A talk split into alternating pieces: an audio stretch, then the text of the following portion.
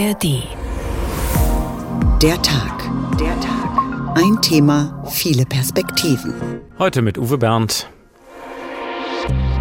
Wie umgehen mit BRICS? Der Verbund der aufstrebenden Wirtschaftsnationen umfasst ab nächstem Jahr nicht mehr fünf, sondern elf Mitglieder. We have decided to invite the Islamic Republic of Iran. In dem Sinne denke ich, dass das ein Warnruf ist. Augenhöhe in einer multipolaren Welt. Die Machtbalancen verschieben sich. European Union is not member of BRICS. Wir sind riesengroße Länder und wir verdienen einen entsprechenden Platz in der Welt. In the BRICS Plus Group.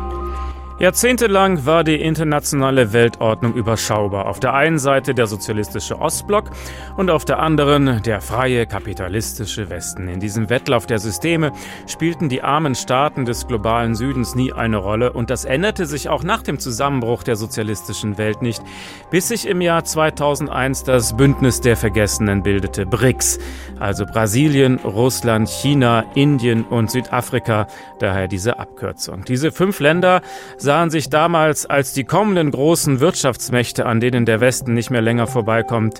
Nur bei China hat das funktioniert, die anderen hangeln sich von einer Krise zur nächsten. Man könnte also meinen, BRICS hat nichts gebracht. Trotzdem ist dieser Club so beliebt wie nie. Viele arme Länder wollen jetzt mit dabei sein. 23 Staaten haben einen Antrag auf Mitgliedschaft gestellt. Sechs davon sollen jetzt aufgenommen werden als erster Schritt. Wir fragen heute, was ist das für ein merkwürdiges Bündnis? Entsteht da ein neuer globaler Machtfaktor in der Welt, ein Gegenpol zum Westen? Und wie sollen wir in Europa damit umgehen? Wird das ein starker Partner oder ein neuer Gegner? Größer, stärker, BRICS, willkommen in der neuen Welt. Unser Thema jetzt im Radio und jederzeit zum Nachhören in der ARD Audiothek. Auf der BRICS-Konferenz in Südafrika wurde also jetzt die Erweiterung beschlossen. Russlands Präsident Wladimir Putin war per Video zugeschaltet, weil er ja per internationalen Haftbefehl gesucht wird. Offiziell den hätte Südafrika vollstrecken müssen, wenn er eingereist werde. Am Ende der Konferenz präsentierten sich die fünf Regierungschefs trotzdem sehr einig und sie überraschten überraschten die Weltöffentlichkeit mit der Entscheidung, sechs weitere Länder aufzunehmen, und zwar Iran, Saudi-Arabien, die Vereinigten Arabischen Emirate, Äthiopien und Argentinien. Das ist eine sehr denkwürdige Mischung. Und weil man aus diesen vielen neuen Anfangsbuchstaben kaum eine knackige Bezeichnung basteln kann, spricht man also künftig von BRICS Plus. Jana Gent fasst die wichtigsten Ergebnisse der Konferenz zusammen. Sie sind so unterschiedlich und doch kommen nun neue Länder hinzu, in das, was die Staats- und Regierungschefs gern als BRICS-Familie bezeichnen. Der Verbund der aufstrebenden Wirtschaftsnationen umfasst ab nächstem Jahr nicht mehr fünf, sondern elf Mitglieder, sagte Brasiliens Präsident Luiz Inácio Lula da Silva. Mit großer Freude heißt Brasilien, Saudi-Arabien, Argentinien, Ägypten, die Vereinigten Arabischen Emirate, Äthiopien und den Iran in BRICS willkommen. Das Bruttoinlandsprodukt der BRICS-Länder steigt damit auf 36 Prozent des weltweiten BIP in Bezug auf die Kaufkraft und 46 Prozent in Bezug auf die Weltbevölkerung. Von Johannesburg geht der deutliche Wunsch aus nach einer multipolaren Weltordnung, nach einem wirtschaftlichen und politischen Gleichgewicht. Dem konnte auch Antonio Guterres, der Generalsekretär der Vereinten Nationen, nicht widersprechen, der eigens nach Johannesburg gereist war. Die heutigen globalen Regierungsstrukturen spiegeln die Welt von gestern wider. Sie wurden größtenteils nach dem Zweiten Weltkrieg geschaffen, als viele afrikanische Länder noch von Kolonialmächten regiert wurden und nicht einmal am Verhandlungstisch saßen, was insbesondere für den Sicherheitsrat der Vereinten Nationen und die Währungsordnung gilt. Wenn die multilateralen Institutionen wirklich global bleiben sollen, müssen sie reformiert werden, damit sie die heutigen Mächte und die wirtschaftlichen Realitäten widerspiegeln und nicht die Macht und die wirtschaftlichen Umstände nach dem Zweiten Weltkrieg.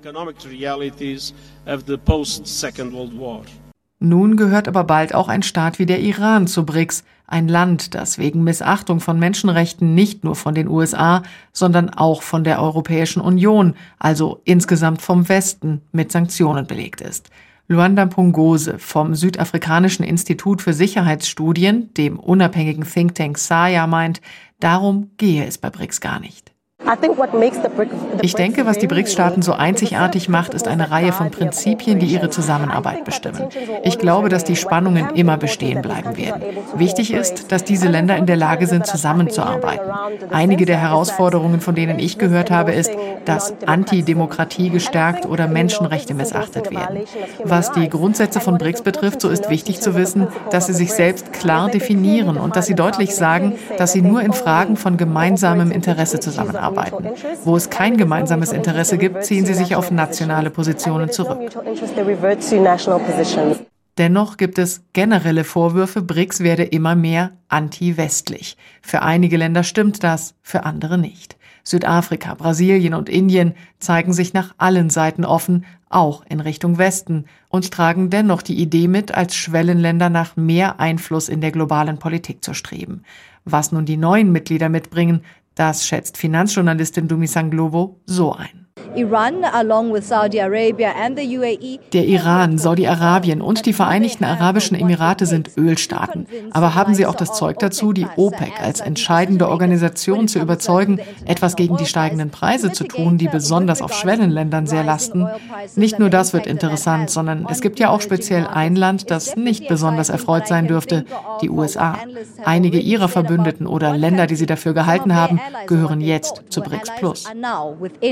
BRICS Plus Group. Die neuen BRICS-Mitglieder versprechen sich offensichtlich einiges mehr als nur ein stärker werdendes Bündnis. Innerhalb von BRICS können sie auch Geschäfte machen. Auf dem nächsten BRICS-Gipfel soll konkret darüber gesprochen werden, wie sie sich vom US-Dollar als Leitwährung lösen können. Für ein Land wie Argentinien, das schwere Wirtschaftskrisen hinter sich hat, lohne sich die Mitgliedschaft auch, sagt Neo Lezualo von der Universität Johannesburg. Es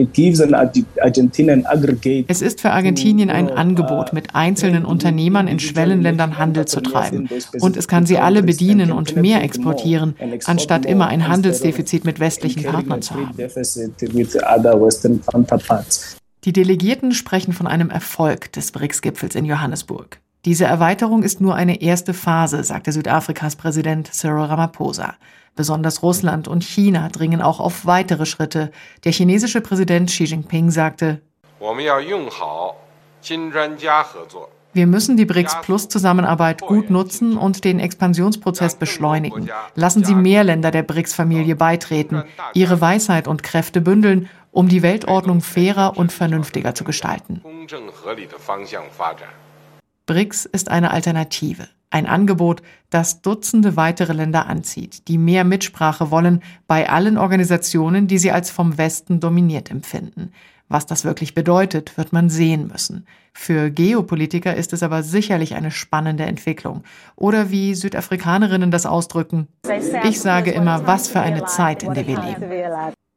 Was für eine Zeit. Da ist also einiges in Bewegung geraten in Johannesburg und es ist noch nicht wirklich absehbar, wohin sich dieses Bündnis langfristig entwickeln wird. Hat BRICS Plus wirklich das Zeug zu einem neuen globalen Machtfaktor oder ist es eigentlich viel zu gegensätzlich und wird irgendwann wieder scheitern? Wir fragen nach bei Jana Gent, die diese Tagung in Südafrika für uns beobachtet hat. Wir erreichen sie jetzt in Pretoria.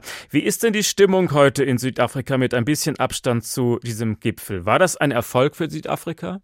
Ja, egal mit wem ich rede und egal welche Politiker sich gemeldet haben, jetzt auch über das Wochenende, die waren alle zufrieden. Auch alle Analysten waren zufrieden, dass das so gut gelaufen ist.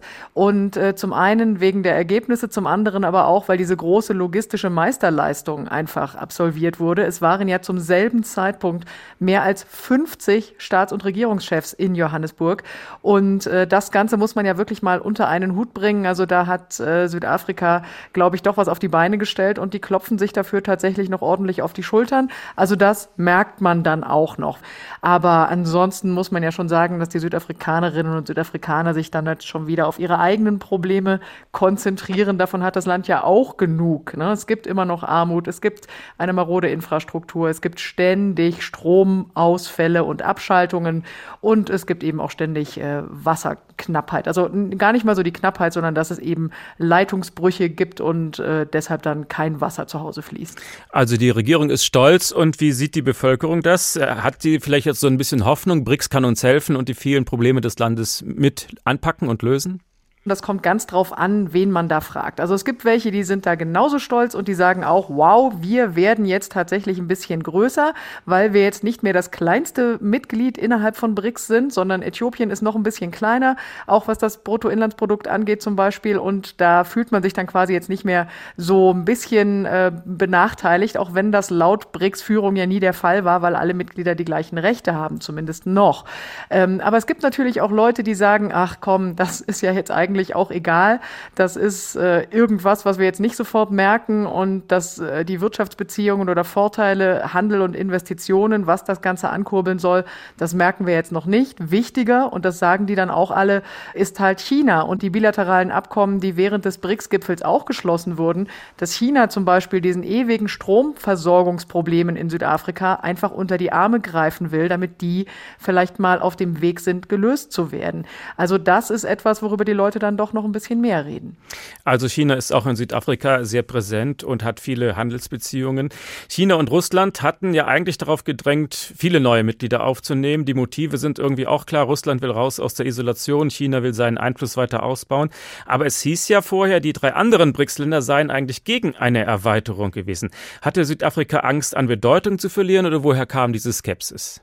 Ja, also ich glaube, da spielt einiges mit rein. Ne? Natürlich ist das so, äh, und das haben mir verschiedene Analysten auch so erklärt, dass man in so einem äh, exklusiven Club, den, dem man angehört, wenn es nur fünf sind, dass man da einfach viel öfter zum Beispiel mit Staats- und Regierungschefs reden kann, dass man die dann regelmäßig trifft, dass man Vereinbarungen treffen kann. Wenn es mehr werden, dann verliert man natürlich an Einfluss.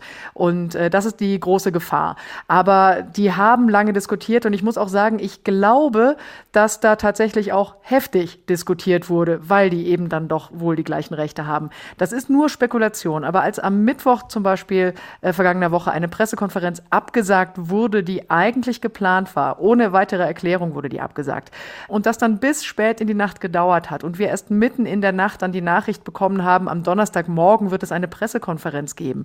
Also, dass alles sich super spät hingezogen hat. Da habe ich noch so gedacht, ähm, hm, was ist denn da im Busche? Und mir haben dann äh, verschiedene Quellen gesagt, aber das wurde, muss muss ich sagen, offiziell durch nichts und niemanden bestätigt. Aber von verschiedenen Quellen habe ich gehört, dass da ordentlich Fetzen geflogen sind, weil zum Beispiel China eigentlich Indonesien mit in diesem Club haben wollte, weil dann aber wohl der südafrikanische Präsident Cyril Ramaphosa gesagt haben soll, wir können doch keinen Gipfel auf afrikanischem Boden machen, ohne ein weiteres richtig afrikanisches Land aufzunehmen. Und so sei dann vielleicht Äthiopien eben noch mit reingerutscht. Also ich glaube, die Diskussionen waren schon heftig. Ähm, bis die dann am Donnerstagmorgen äh, auch sichtlich müde, muss ich ehrlich gestehen, dann zu dieser Pressekonferenz kamen und verkündet haben, was sie beschlossen hatten. Ähm, wobei ich auch sagen muss, es war eine sehr merkwürdige Pressekonferenz. Also nach diesen äh, wirklichen Neuigkeiten, die wir zu verkünden hatten, war es aber so, dass die dann einfach äh, den Raum verlassen haben. Also wir waren fast 2000 akkreditierte Journalisten in diesem Raum, richtig, richtig voll und kein einziger durfte auch nur eine Frage stellen. Also da habe ich äh, nämlich auch schon gedacht, hm, das ist jetzt doch eher so ein bisschen totalitär, schrägstrich, autoritär. Ja, das wollte ich gerade fragen. Also Südafrika ist eine Demokratie, hat eine freie Presse, aber bei BRICS hat ja China das Sagen. Also wie war so der Umgang mit Journalisten während dieses Kongresses? Prinzipiell äh, lief das eigentlich ganz gut, also mit den Akkreditierungen, also so, dass wir die Erlaubnis hatten, da hinzukommen und von dort zu berichten. Viele Journalisten aus aller Welt sind eingeflogen und wir hatten alle Zugang. Also das war tatsächlich gut organisiert und da hat keiner irgendwie gesagt, nein, du darfst nicht oder du hast nur bestimmte Rechte. Aber äh, tatsächlich, man äh, hat keine Chance gehabt, auch nur in die Nähe dieser Staats- und Regierungschefs zu kommen oder aber mit denen bilateral vielleicht mal sogar zu reden, wie man das äh, möglicherweise mal mit anderen Präsidenten bei anderer Gelegenheit doch schafft. Bei dieser Gelegenheit, beim BRICS-Gipfel, ging da gar nichts. Schauen wir nochmal auf das Ergebnis. Also schon ab Januar besteht BRICS nicht mehr aus fünf Staaten, sondern aus elf. Was hat denn nun Südafrika davon? Südafrika äh, erhofft sich tatsächlich, dass sie verstärkte Handels- und Investitionsbeziehungen haben innerhalb der BRICS-Staaten.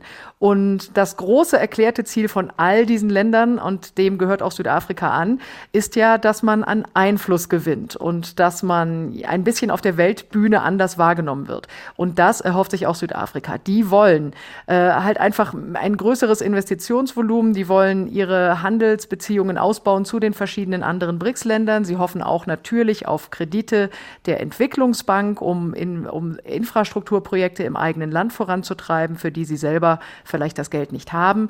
Aber prinzipiell ähm, ist das wirklich dann eher die, ja, die finanzielle äh, Hoffnung, die an erster Stelle steht, viel stärker als die politische. Also für Südafrika ähm, ist das keine ideelle ähm, Vereinigung, muss man sagen, keine ideelle Gruppierung, weil sie selber ja immer sagen, äh, dass sie sich nach allen Seiten neutral verhalten und äh, mit allen Leuten Geschäfte machen wollen. Und äh, sie haben ja auch tolle und starke Handelsbeziehungen mit der EU zum Beispiel oder mit den USA. Da äh, exportieren sie auch unglaublich viele äh, Dinge und Waren. Und das wollen sie ja auch nicht verlieren. Aber man darf nicht vergessen, der Markt in diesen BRICS-Ländern, der ist wahrscheinlich richtig groß. Wir reden da dann ja ab Januar über fast die Hälfte der Weltbevölkerung. Und äh, die haben ein unglaubliches Wirtschaftswachstum. Verschiedene Länder, die haben ja teilweise G7-Länder schon überholt. Also von daher ähm, glaube ich, äh, ist die Zukunft oder das, äh, wie es Südafrika sieht, eigentlich ziemlich rosig wirtschaftlich. Und wenn wir jetzt mal von Südafrika das, den Blick auf ganz Afrika weiten, also wir haben ja jetzt dann drei afrikanische Staaten, Südafrika, Äthiopien und Ägypten als Mitglied im BRICS-Bündnis. Also kann man sagen, Afrika ist gestärkt daraus hervorgegangen? Ja, also ich glaube, das kann man definitiv sagen, dass Afrika einfach mal auch erwähnt wird. Afrika hat ja generell das Problem, dass äh, von der Nordhalbkugel gesehen es immer irgendwie als der Problemkontinent angesehen wird. Es gibt Kriege, es gibt AIDS, es gibt Armut, es gibt Dürren. Also es sind immer so negative Geschichten, die aus Afrika kommen. Aber Afrika behauptet von sich selbst und man sieht das auch regelmäßig als Korrespondentin, es hat auch noch viel, viel mehr Facetten. Und wenn man sich jetzt ansieht, dass sich mehr als 40 äh, Länder noch für BRICS interessieren und aus Afrika so quer über den Kontinent, Gabun, Kongo, Algerien, Malawi, Sambia, die Komoren, Lesotho, Kamerun und Senegal äh, zum Beispiel, das sind ja noch nicht alle, aber dass die sich BRICS auch gerne anschließen würden und darauf hoffen, das vielleicht nächstes Jahr dann zu machen, beim nächsten BRICS-Gipfel, das zeigt schon, sie wollen tatsächlich auch gesehen und wahrgenommen werden. Und BRICS ist definitiv eine wirtschaftliche und auch politische Alternative für sie, äh, weil sie alle die ganzen Institutionen, die es auf der Welt gibt, alle Organisationen als westlich dominiert empfinden. Und ich glaube, das höre ich ja auch immer wieder, einfach auch mal abschütteln wollen, dass frühere Kolonialmächte immer noch den Ton angeben. Das war unsere Südafrika-Korrespondentin Jana Gent. Vielen Dank. Aus BRICS wird nun also BRICS Plus. Und das wird auch in Berlin natürlich aufmerksam verfolgt. Da wächst nun ein unberechenbares Bündnis zu einer beachtlichen Größe zusammen. Und die jahrelangen Spielregeln der Außenpolitik scheinen in Frage gestellt zu sein. Oder sagen wir so, wir sind es eben nicht mehr, die anderen die Spielregeln vorschreiben können. Markus Sambala hat ein paar Reaktionen in Berlin zusammengetragen. Wie umgehen mit BRICS, der Staatengruppe, die noch größer und mächtiger werden will? Bislang schon sind da Länder vertreten, in denen schlimmste Menschenrechtsverletzungen dokumentiert sind, wie Russland und China. Und jetzt sollen auch noch Saudi-Arabien und der Iran dazukommen. Der CDU-Außenpolitiker Roderich Kiesewetter findet klare Worte. Es ist eine unheilige Allianz von China, Iran und Russland. Und das muss auch immer wieder deutlich gemacht werden, dass sich andere dort nicht anschließen sollen. Kiesewetter meint, dass vor allem China ein Interesse an der BRICS-Erweiterung hat, um autokratische Staaten noch enger zu vernetzen und weitere Länder in diesen Kreis zu ziehen. So scharf wie der Oppositionspolitiker kann und will Annalena Baerbock, die deutsche Außenministerin, ihre Reaktion aber nicht formulieren. Ihr Motto heißt Gelassenheit demonstrieren. So wie sich Deutschland mit anderen Staaten in Gruppen wie der G7 oder G20 trifft, so nennt es Baerbock eine Selbstverständlichkeit, dass auch andere Staaten ihre Partner suchen.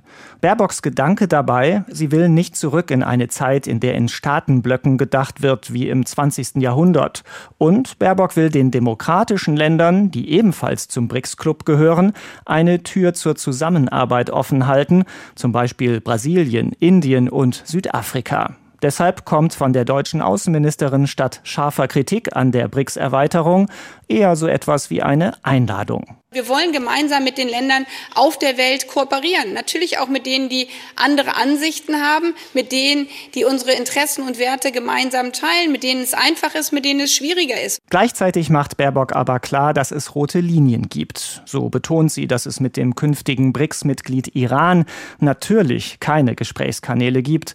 Und Baerbock zögert ja auch nicht, wenn es um Kritik an Russland oder China geht.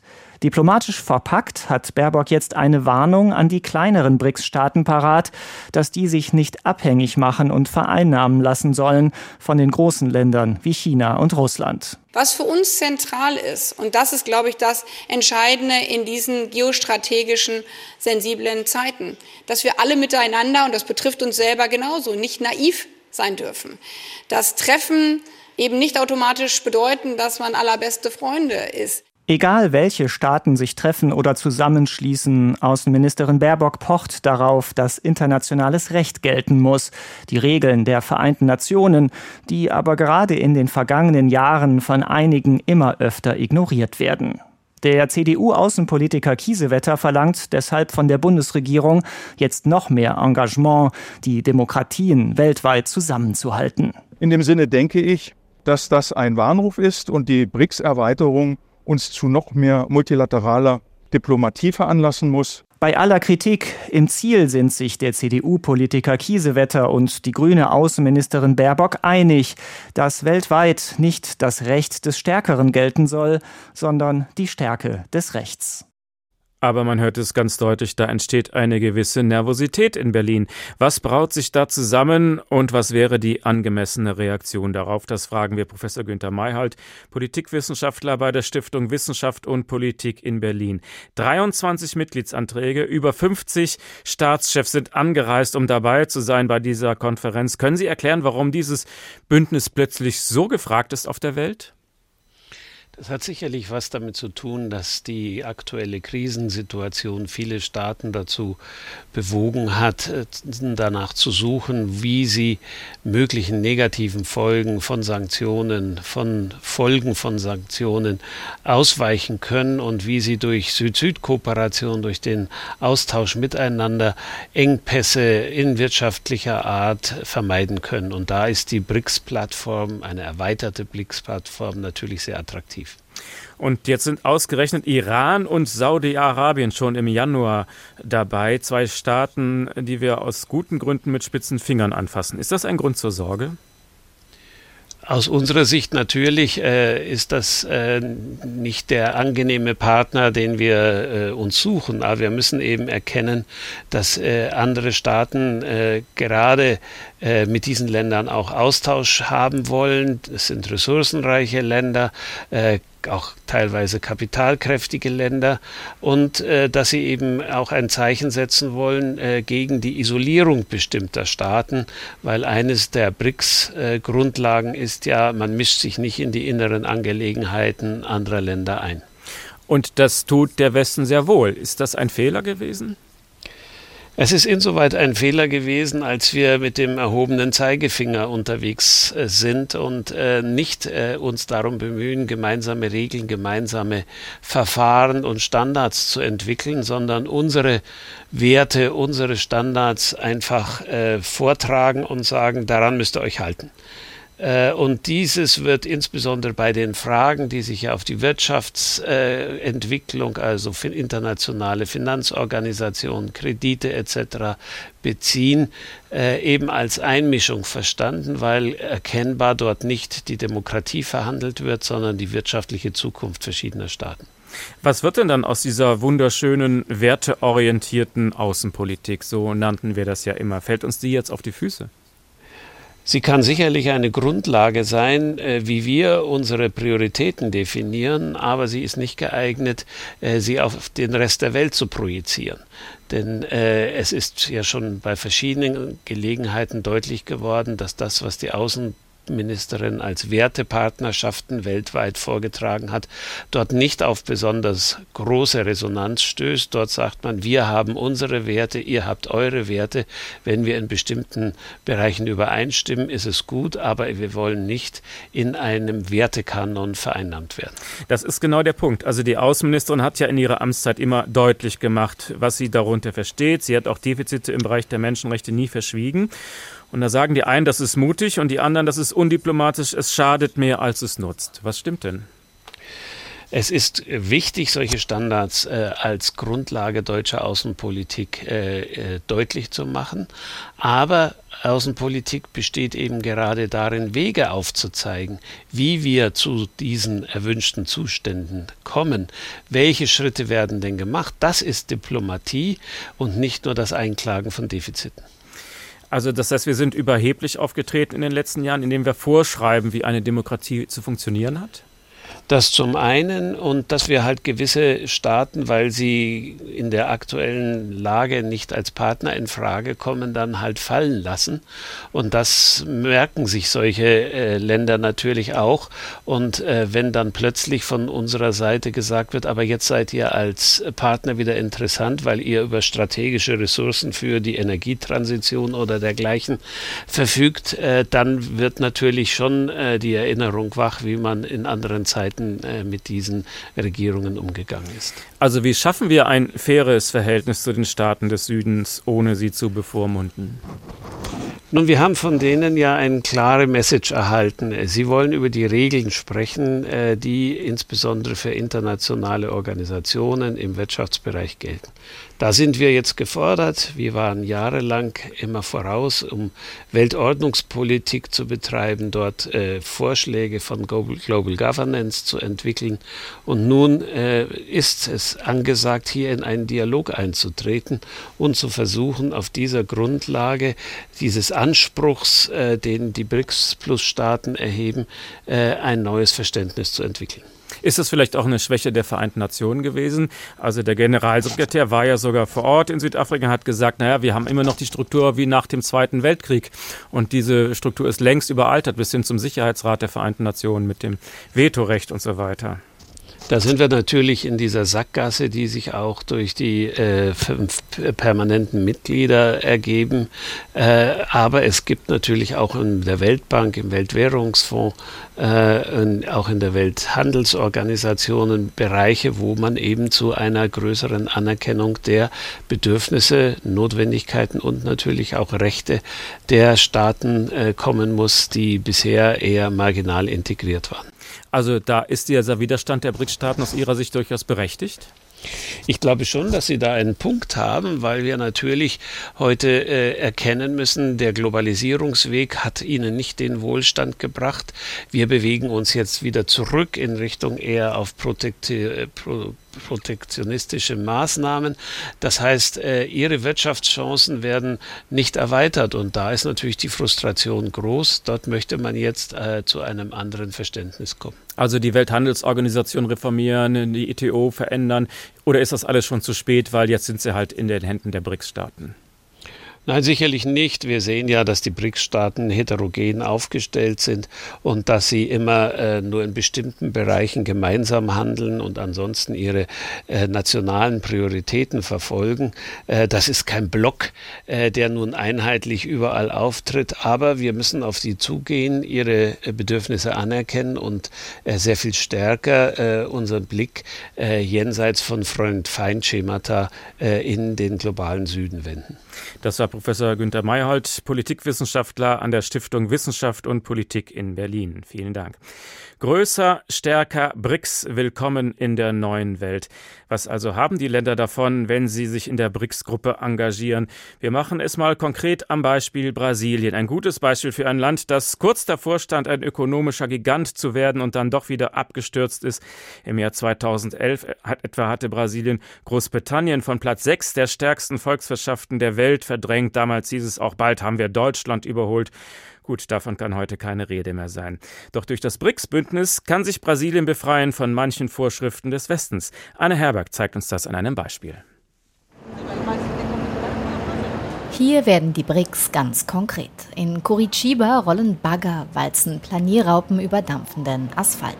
Die südbrasilianische Stadt bekommt eine neue Schnelltrasse für den Nahverkehr. CO2-neutral mit Elektrobussen und Terminals mit Solaranlagen. Finanziert wird das Ganze von der Entwicklungsbank der BRICS-Staaten mit Sitz in Shanghai. China ist finanzstärkster Anteilseigner.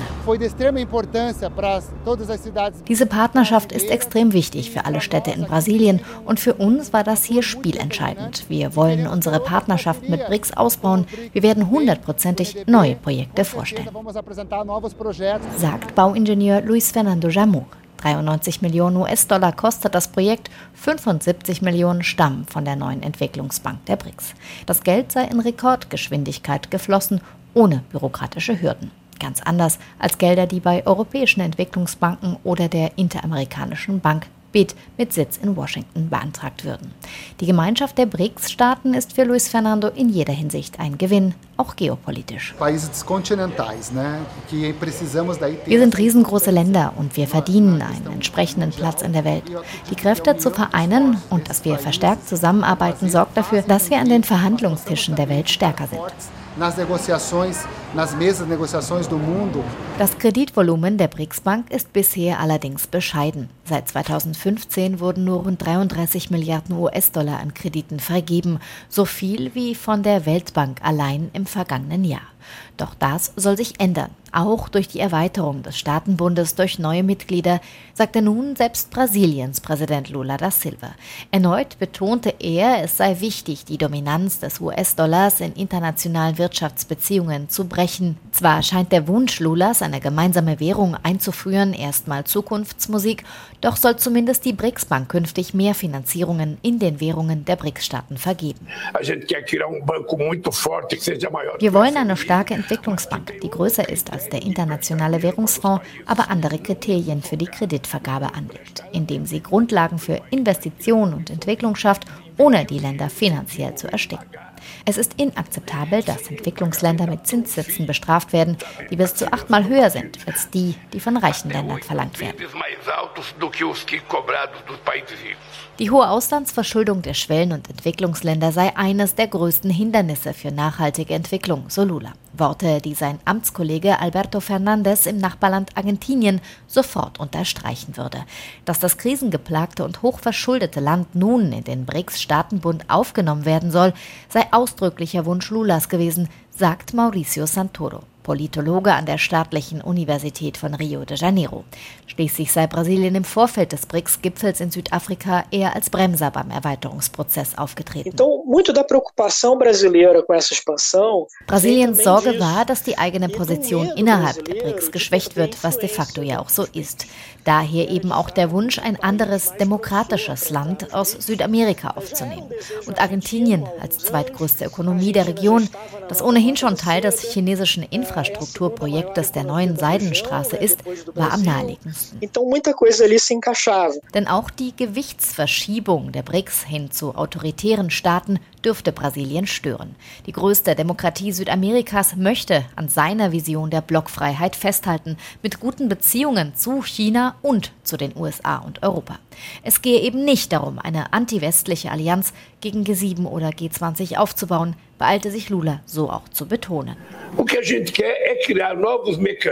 wir wollen, ist neue Mechanismen zu schaffen, die die Welt gleichberechtigter machen, auch bei politischen Entscheidungen, zum Beispiel mit Blick auf eine Reform des UN-Sicherheitsrates.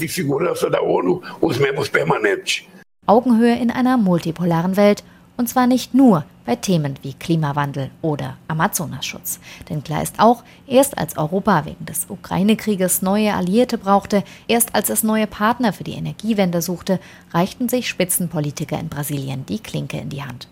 Und die neue Freundschaft bleibt an Forderungen geknüpft. Das kommt nicht gut an, sagt Oliver Stünkel, außenpolitischer Experte von der renommierten Getulio Vargas Stiftung. Es ist nicht so, dass Brasiliens Präsident Lula anti-westlich ist, aber es gibt die Wahrnehmung, dass Partnerschaften mit dem Westen in Zukunft eher weniger relevant sein werden. Und es gibt auch den Eindruck, dass der Westen Lateinamerika nicht so wertschätzt, wie beispielsweise China das tut.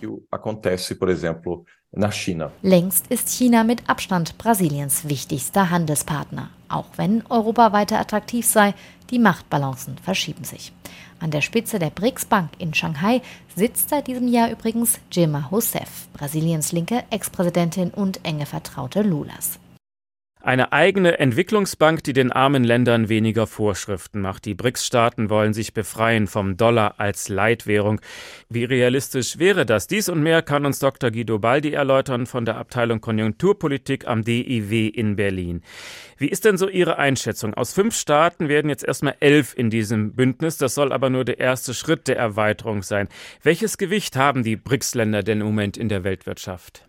Naja, die BRICS-Staaten sind, sind, schon äh, ziemlich äh, bedeutsam. Die haben momentan, je nachdem, wie man es rechnet, ungefähr 30 Prozent der, der Weltwirtschaftsleistung entfällt auf die BRICS-Staaten. Also schon eine ganze Menge.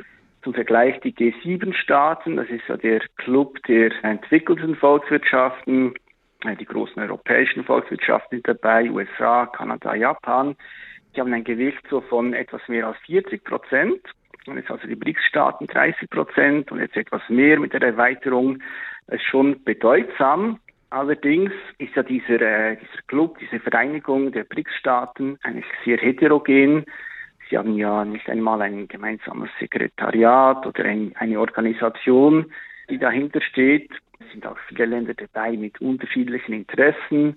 Denken wir an China, Indien. Da gibt es äh, schon länger eine große Rivalität. Auch die Handelsbeziehungen zum Beispiel zwischen China und Indien sind gar nicht so groß. Indien macht ja beispielsweise auch mit beim Verteidigungsbündnis mit den USA, Japan und äh, Australien. Also da gibt es viele Divergenzen. Es ist kein homogener Club. Deshalb würde ich die Chancen, dass diese BRICS-Vereinigung dominierend in der Weltwirtschaft wird, eher als gering einschätzen. Weil sie politisch so zerstritten ist und weil sie so verschieden ist. Aber von der Größenordnung ist das schon eine Hausnummer. 30 Prozent etwa sagen Sie bei BRICS und 40 Prozent etwa bei G7, die großen, mächtigen Industriestaaten. Und die BRICS-Staaten, die wachsen ja sehr viel schneller. Also kann schon sein, dass die uns irgendwann mal überholen werden von der Wirtschaftsleistung? Das, das kann durchaus sein. Das hängt natürlich vor allem darauf, äh, darauf ab, ob jetzt das chinesische Wirtschaftswunder weitergeht oder nicht. Ich persönlich bin da mit meiner Einschätzung eher etwas skeptisch. Ich denke, China hat momentan sehr viele strukturelle Probleme, Schuldenprobleme im Immobiliensektor, auch die demografische Entwicklung spricht eigentlich dafür, dass, dass das chinesische Wirtschaftswunder zumindest in der bisherigen Form erstmal vorbei ist. Das heißt, China kann durchaus noch ansprechende Wachstumsraten vorweisen, aber dieses starke dynamische Wachstum ist erstmal vorbei. Dann haben wir auch noch Länder in diesem Club wie Russland. Wir wissen, das ist äh, ein großes Rohstoffland und im Moment natürlich wegen dem äh, russischen Überfall auf die Ukraine sowieso äh, eher isoliert von der westlichen Welt. Vereinfacht gesagt, wir bekommen kein Öl mehr von Russland, aber Russland liefert nun das Öl an China und Indien. Das heißt, da gibt es Handelsbeziehungen, aber Russland ist jetzt als Volkswirtschaft keine, keine dynamische Volkswirtschaft und auf absehbare Zeit wird das nicht, das nicht ändern. Dann haben wir da noch Länder wie, wie Brasilien und Südafrika, die zwar ein gewisses Gewicht haben, aber auch äh, schon seit längerem eigentlich vielen auch eigenen strukturellen Problemen zu tun haben. Südafrika beispielsweise wurde ja eigentlich mal aufgenommen in die BRICS-Staaten, weil es die größte Volkswirtschaft Afrikas war. Aber eigentlich ist ja momentan Nigeria die, die größte Volkswirtschaft Afrikas. Die sind hier gar nicht äh, dabei bei den BRICS-Staaten. Und jetzt von den neuen BRICS-Ländern, die da dazukommen, fangen wir bei Argentinien an. Das ist äh, auch ein ein bisschen ein, ein trauriger Fall oder war ja mal ein sehr wohlhabendes Land, ähnlichem Niveau wie Europa oder die, die USA. Und er ist eigentlich ein Land, das jetzt aber seit mehreren Jahrzehnten immer wieder mit wirtschaftlichen und Schuldenproblemen zu kämpfen hat. Dann Länder wie Iran, Saudi-Arabien, die stark vom Erdöl abhängig sind. Und das ist ja wahrscheinlich kein Zufall, dass man gleich drei ölexportierende Staaten mit aufnehmen will. Welche Bedeutung hat denn das Öl noch für den Welthandel? Ja, der ist schon noch groß. Ja, wir, wir wollen ja zwar vom Erdöl wegkommen, aus guten Gründen, aber äh, für die Weltwirtschaft insgesamt ist halt das Erdöl immer noch sehr, sehr wichtig und äh, gerade Schwellenländer, Entwicklungsländer, die werden auch, auch auf absehbare Zeit noch stark abhängig von Erdöl sein. Das heißt, es macht für diese Länder und zum Beispiel auch für China natürlich Sinn, Erdöl produzierende und exportierende Staaten so in diesen BRICS-Club aufzunehmen, um eben quasi Lieferländer für Erdöl oder auch andere Rohstoffe näher an sich zu bringen. Wir haben gehört, ein erklärtes Ziel dieser Staaten ist es, sich vom US-Dollar als Leitwährung loszusagen. Wie realistisch ist dieses Ziel? China will ja schon länger eigentlich, äh, sind aber Bestrebungen da, den Dollar abzulösen oder zumindest die Bedeutung des US-Dollars äh, zu vermindern. Bislang ist da dann tatsächlich nicht so viel passiert. Also der Dollar ist immer noch dominiert eigentlich im, im Welthandel. Äh, wenn wir die Devisentransaktionen in der Welt anschauen, dann entfallen 80 Prozent oder mehr als 80 Prozent der Devisentransaktionen weltweit ist der Dollar involviert. Das heißt, es ist eine dominierende äh, Weltwährung und da sehe ich jetzt eigentlich wenig Anzeichen, dass das die Bedeutung des Dollars schnell und signifikant geringer wird. Also China versucht schon lange, die eigene Währung zu, zu pushen, aber das hat bisher nicht so wirklich geklappt und da wäre ich jetzt eher skeptisch, dass das in naher Zukunft äh, sich ändern wird. Wir hören von den BRICS-Staaten immer wieder, eine multipolare Weltordnung sei das Ziel. Also aus ökonomischer Perspektive sehen Sie das eher nicht? Naja, es ist schon so, dass die, die, die Weltwirtschaft heterogener wird, zerfällt in verschiedene Blöcke, die zwar immer noch stark auch untereinander verflochten sind, aber äh, man sieht schon recht deutlich, USA, China, da gibt es so dieses Decoupling, wie man so schön sagt, dass das diese enge Verflechtung, die es noch äh, bis etwa 2015, 16 gab, Handelsverflechtungen, Verflechtungen mit äh, Investitionen, dass das eher am Abnehmen ist. Dasselbe, etwas abgeschwächt, sieht man in, in den Beziehungen Europa-China. Dann die Beziehungen mit Russland sind natürlich jetzt stark äh, reduziert. Das heißt, man sieht schon, dass die, die Weltwirtschaft so ein bisschen heterogener wird, multi, multipolar kann man sagen. Aber im Moment zumindest, wie soll ich sagen, sieht man bei den BRICS-Staaten jetzt nicht irgendwie die, die große Dynamik, die äh, dazu führen würde, dass äh, dieser Staaten, diese Staatenvereinigung die Weltwirtschaft irgendwie dominieren würde. Aber sie gewinnt sicherlich an, an Gewicht, das ist äh, keine Frage. Das war Dr. Guido Baldi von der Abteilung Konjunkturpolitik am DIW in Berlin, also dem Deutschen Institut für Wirtschaftsforschung. Größer, stärker, BRICS. Willkommen in der neuen Welt. Der Tag, ein Thema, viele Perspektiven. Der Westen muss aufpassen, dass er den Anschluss nicht verpasst. Die aufstrebenden Staaten des globalen Südens sind China längst näher als uns. Guter Rat ist teuer. Auch in Brüssel macht sich inzwischen so etwas wie ein Gefühl der Ratlosigkeit breit. Paul Vorreiter schildert uns das. Besonders ausführlich fiel die Antwort der EU-Kommission auf das Gipfeltreffen der BRICS-Staaten nicht aus. Die Europäische Union gehört den BRICS-Ländern nicht an. Die Entscheidung, um welche Länder die Gruppe erweitert werden soll, liegt nur an ihnen. Wir nehmen die Entwicklung zur Kenntnis. Tatsächlich zerbricht sich Brüssel aber dennoch den Kopf über das Bündnis. Es stellt sich schließlich die grundlegende Frage, wie attraktiv ist die EU noch für Entwicklungs- und Schwellenländer. Immer wieder wird in Brüssel betont, die EU strebe eine regelbasierte multipolare Welt an, in der die Europäische Union ein attraktiver Partner ist, der es mit den großen aufstrebenden Mächten wie China aufnehmen kann und in wichtigen Feldern unabhängig bleibt. So will Brüssel mit Milliardensubventionen etwa eine eigene Halbleiterindustrie etablieren oder aber wichtige Lieferketten differenzieren, um sich wirtschaftlich unabhängiger zu machen. Auf einzelne BRICS-Länder geht die EU bereits zu. Eine einheitliche BRICS-Politik gibt es aber nicht. Vor allem ist ungeklärt, was die EU gegen ihren schwindenden Einfluss auf Schwellen- und Entwicklungsländer unternehmen will. Der Trend lässt sich dabei schon länger beobachten. Mit dem Putsch im Niger ist der Europäischen Union ein wichtiger Partner in der Sahelzone abhanden gekommen. Die Region war lange Zeit französisches Einflussgebiet und kehrt Paris zunehmend den Rücken.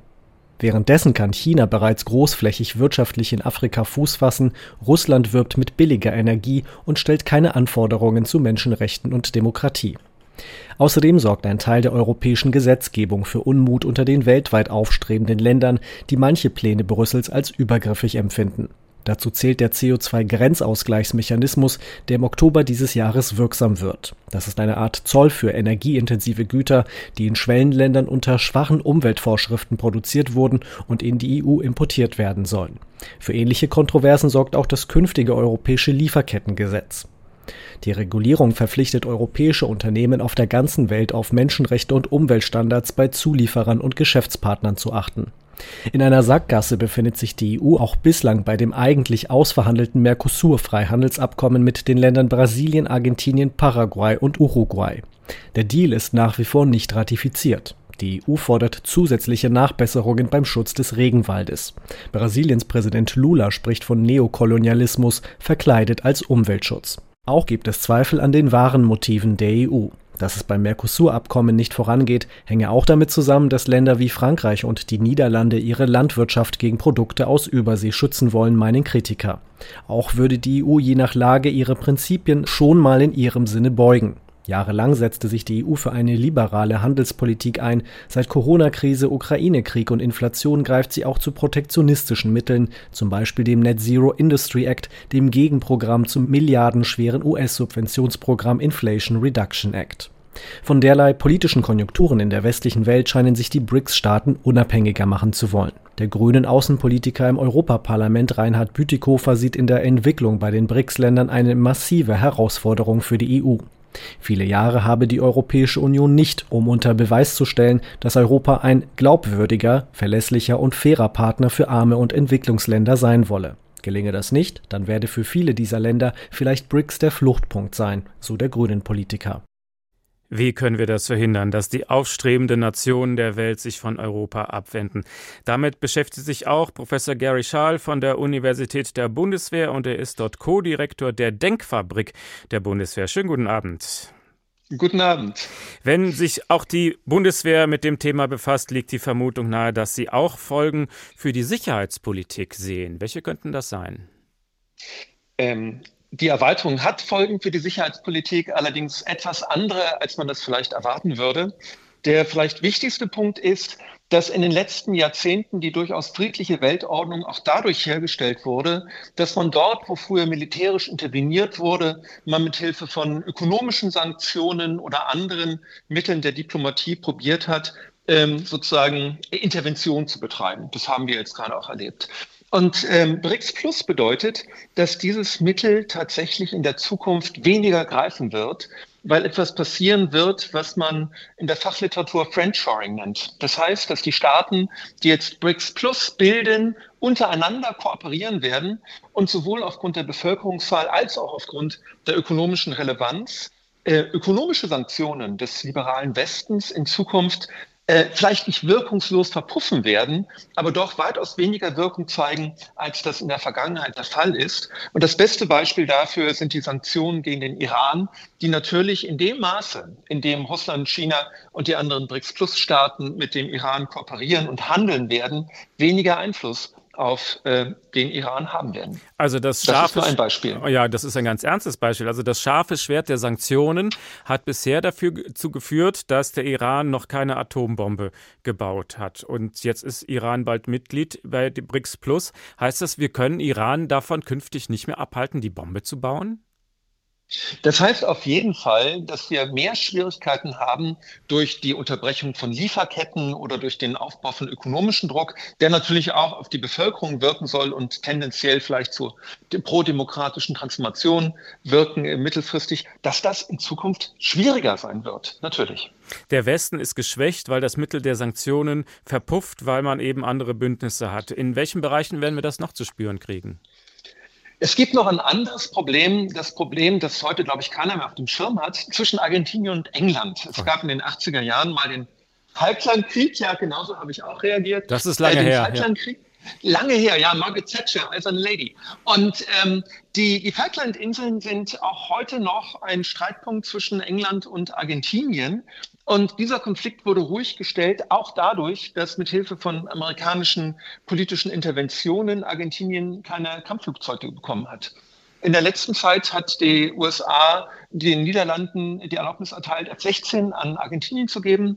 Und ähm, auch China bemüht sich, Waffenlieferungen in, nach Argentinien äh, zu geben. Das bedeutet, dass dort vielleicht ein Konflikt entweder militärisch wieder aufploppen wird oder Alternative dass ähm, es keine militärische äh, äh, Lösung, Anführungszeichen, geben wird, aber zumindest, dass die, das macht ja Argentinien gerade, dass dieser Konflikt wieder aufgeschnürt wird, weil Argentinien ein anderes ähm, diplomatisches und ökonomisches ähm, Bargaining Power hat. Also, also, mit anderen Worten, wir erleben das überall. Ja. Sie glauben wirklich, dass Argentinien nochmal Falkland angreifen könnte aus den gleichen komischen Gründen wie äh, Frau Thatcher damals, nämlich einfach nur, weil es dem Nationalismus gut tut? Ähm, also Chauvinismus ist ein Grund. England hat inzwischen noch einen anderen Grund und Argentinien auch. Das sind die großen äh, unterseeischen äh, Erdölfunde, die man dort erwartet und äh, weitere ähm, sozusagen wichtige Rohstoffquellen, die äh, man in der Umgebung dort erwartet. Also es gibt auch ökonomische Gründe, aber es sind natürlich auch chauvinistische. Ich erwarte keinen Krieg. Was ich aber sagen will, ist, dass quasi das Mittel des Ruhigstellens von Konflikten durch Sanktionen, wie wir es in den letzten 20 Jahren erlebt haben, auch dort quasi zu einem Ende kommen könnte. Und wir werden dann sehen, dass Argentinien auch Waffen von, sicherlich von China bekommen wird. Und dann schauen, wie sich das quasi auf das diplomatische Verhältnis zwischen diesen Ländern auswirken wird. Und wo wir beim Krieg sind, also eines dieser BRICS-Länder führt ja Krieg, Russland in der Ukraine und kein mhm. anderes BRICS-Land verurteilt das, sondern man hat nur ganz wachsweich gesagt, naja, man möge vielleicht diesen Konflikt mal beenden. Ja, ähm, und das wird natürlich in dem Maße, in dem BRICS größer wird, weiterhin ein größeres Problem werden, weil dann die, ähm, die Möglichkeiten in Abhängigkeit von der Abhängigkeit von Russland tatsächlich öffentlich politisch zu intervenieren nachlassen werden. Und das stärkt natürlich die Einheit innerhalb der Gruppe äh, auf der einen Seite. Auf der anderen, und das äh, beruhigt mich dann doch ein bisschen, sind natürlich die, ähm, die politischen Auffassungen innerhalb der BRICS-Plus-Staaten so groß, dass man nicht erwarten würde, dass sie politisch auf einer Linie sind. Und dementsprechend ist auch nicht zu erwarten, dass sie eine einzelne, eine sozusagen mit einer sicherheitspolitischen Stimme äh, sprechen werden. Kommen wir nochmal zu den Vorwürfen, die uns gemacht werden. Wir haben ja gerade in dem Beitrag gehört, Brasilien wirft uns vor, im Amazonas würde der Westen Neokolonialismus betreiben unter dem Deckmäntelchen des Umweltschutzes. Ist an dem Vorwurf was dran? Ähm, natürlich, natürlich sind alle Werte immer die Werte einer bestimmten, eines bestimmten Kulturkreises, eines bestimmten geschichtlich Gewordenseins. Und ähm, es ist politisch leicht zu sagen, es ist Neokolonialismus. Und ich glaube, es hat natürlich eine grundwertebasierte, äh, einen grundwertebasierten Hintergrund, Komma, aber es gibt natürlich auch die Möglichkeit, darüber in den entsprechenden Ländern Einfluss auszuüben. Und ob dieser Einfluss nun als Neokolonialismus gedeutet wird oder als ausländische Intervention, darüber mag man sich streiten. Es ist eine Möglichkeit, aber es ist, glaube ich, tatsächlich nicht das zentrale Argument. Mhm. Und das mit der multipolaren, werteorientierten Weltordnung, das klingt immer so schön, haben wir ja auch schon gehört. Aber seien wir realistisch, wird es die jemals geben oder tauschen diese Länder gerade die Abhängigkeit vom Westen ein gegen die Abhängigkeit von China? Ich befürchte, dass sie tatsächlich die Abhängigkeiten ändern werden. Das heißt also, wenn Sie sich zum Beispiel anschauen, welche Bedeutung die USA bisher hatten in Demokratiepromoting, in dem Unterstützen des Aufbaus von äh, nicht westlichen Staaten, dann wird China vermutlich die Rolle Amerikas partiell innerhalb der erweiterten BRICS Plus und, wenn sie noch weiter ausweiten werden, natürlich auch bei den anderen Staaten übernehmen. Und äh, welche anderen Nationen sollte es denn tun? Wir haben gerade gehört, dass natürlich auch China in dem Maße, in dem es ökonomisch in Schwierigkeiten gerät, und ich spreche jetzt auf eine drohende Immobilienblase an, natürlich auch weniger Möglichkeit haben wird, durch seine ausländischen Interventionen dort quasi diese Form von Entwicklungsarbeiten dann auch ähm, Bindungsarbeit zu leisten. Aber das wird die Zukunft zeigen. Also da entsteht tatsächlich ein neuer Akteur der Weltpolitik, wenn sich das weiter erweitert, das Bündnis. Sie betrachten das mit Sorge oder mit Gelassenheit? Ich betrachte es in Bezug auf die Frage, wie der Westen ähm, gegen Staaten diplomatisch auf ökonomisch Sanktionsgebieten agieren kann, mit Sorge, weil wir tatsächlich weniger Einfluss haben werden. Und auch, weil ähm, BRICS und ähnliche Gruppierungen natürlich durch die quasi Abschottung nach außen ähm, zu einer Form von, sagen wir es mal so, internen Radikalisierung kommen können die, wie Sie gerade schon gesagt haben, daraus resultiert, dass man die Abhängigkeiten von Russland hat und dementsprechend den Krieg nicht mehr öffentlich kritisieren kann, die mich mit Sorge erfüllen. Ich glaube jedoch nicht durch die Heterogenität der Akteure, wenn Sie sich allein China und Indien anschauen, beide streiten um die Vorherrschaft im Indo-Pazifik, dass wir es tatsächlich mit bewaffneten Konflikten der BRICS-Staaten oder ähnliches zu tun haben werden. Das auf gar keinen Fall.